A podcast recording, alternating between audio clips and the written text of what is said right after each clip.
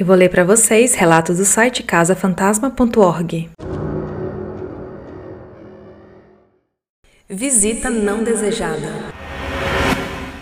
Um dia, no meio do verão de 1997, fui visitar a minha avó. Estávamos sentadas na mesa da cozinha e ela começou a falar que meu avô tinha levado ela para jantar fora na noite anterior e que eu não ia acreditar em quem ela tinha visto no restaurante. Ela não conseguia lembrar o nome da menina, mas ela começou a descrevê-la. Era uma garota que estudou na minha classe na escola. Ela era muito bonita, com longos cabelos cacheados e ruivos uma pele branca com um lindo par de olhos azuis. Bem, depois de conversar com minha avó, eu fui para um quarto onde ela guardava um monte de coisas. Eu fui xeretar pelas coisas da família. Eu me sentei para ver uma foto de alguns anos atrás, que tinham todas nós em um churrasco.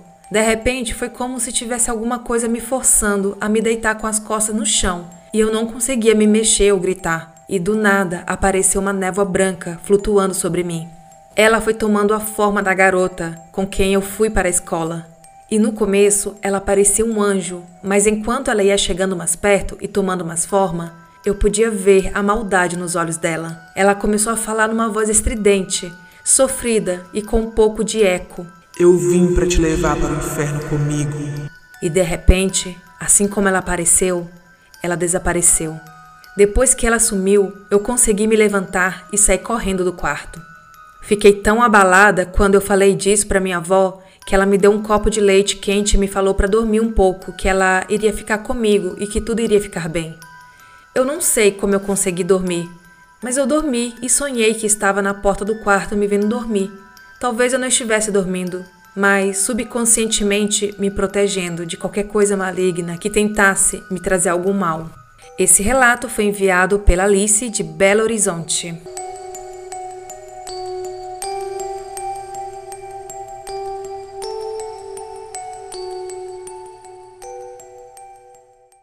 Vigilantes noturnos.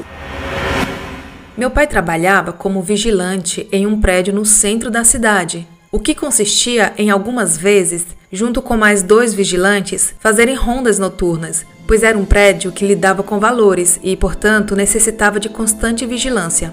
Ocorre que eles sempre relatavam que de vez em quando o elevador era chamado para os andares mais altos do prédio, sem que houvesse mais alguém trabalhando, e na maioria das vezes isso acontecia de madrugada. Um dia, meu pai, ao passar por uma dessas rondas, estava passando por uma sala, e esta sala era comprida, e ele sentiu nitidamente alguns tapinhas em suas costas, e ele, ao virar, não viu absolutamente nada atrás dele. Ele disse que ficou todo arrepiado, falou que era como se uma mão tivesse dado alguns tapas em suas costas. Outros vigilantes haviam relatado que ouviam barulhos de passos pelas escadas e que às vezes um ou outro relatava também que em suas rondas noturnas ouvia barulho de risadas e vozes. Mas ao chegarem mais perto, tudo ficava em silêncio, mas sentia os pelos do corpo todo arrepiado.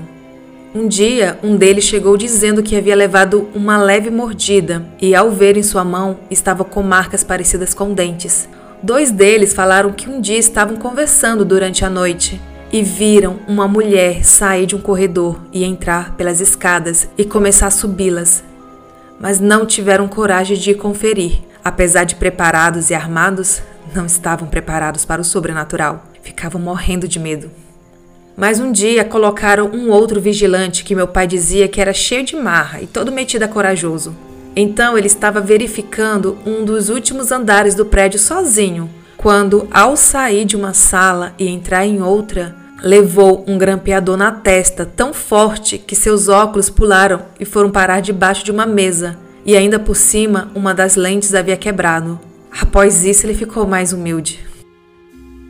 Esse relato foi enviado pelo Aristeu do Rio de Janeiro.